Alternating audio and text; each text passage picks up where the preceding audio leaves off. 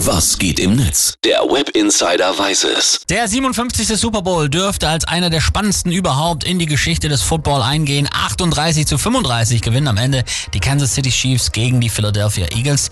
Freddy Nation schreibt, was für ein Spiel. Wahnsinn. Jede Sekunde gelohnt. Geilster Super Bowl seit Jahren.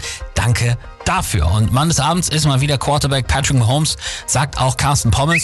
Respekt an Mahomes, seit drei Wochen angeschlagen mit dem Knöchel am Spielen und solche Leistungen abliefern. Absoluter MVP. Ja, in der Halbzeit gab es sogar nochmal extra Schmerzmittel und NFL on CBS, die untermalen seine Leistung nochmal mit folgendem Fact.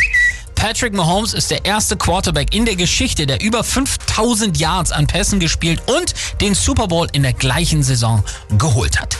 Es gibt aber auch klare Kritik. Einmal am Spiel, da schreibt Nico J.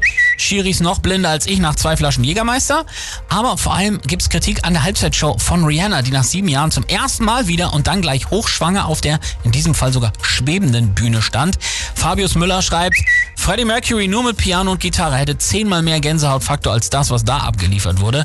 Und Miss Guy schreibt, was war denn das für eine enttäuschende Halftime-Show? Rihanna dudelt ihre Greatest Hits mit Fully Playback und einer Unmenge von Tänzern ab. Also, einem mega spannenden Super Bowl Sonntag mit viel Bier folgt dann heute der Katzenjammer Montag. Ich hab gestern schon wieder wie so ein Achtarmiger mir einen reingeorgelt mit Gerhard.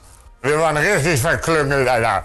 26 Prozent der Amerikaner melden sich heute krank. Das ist der mit Abstand höchste Wert des gesamten Jahres. Und Simon Guess schreibt dazu, ist Müdigkeit eigentlich ein plausibler Grund, sich krank schreiben zu lassen?